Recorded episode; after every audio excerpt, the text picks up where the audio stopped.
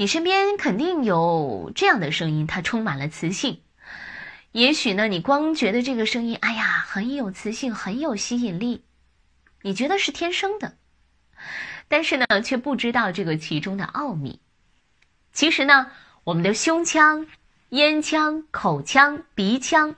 这些看似跟发声没有多大关系的器官，在共鸣这一块呢，却起着至关重要的作用。只要运用好以后，就可以调节和美化我们的声音，而且效果十分的明显。它可以使我们说话细声细语的人呢，声音变得更宽厚、更厚实，使你在和朋友交谈的时候表达更有感染力。可以使你在面对很多人发言的时候，不拿话筒。就感觉自带俩音箱，再也不用扯着嗓子大声喊了。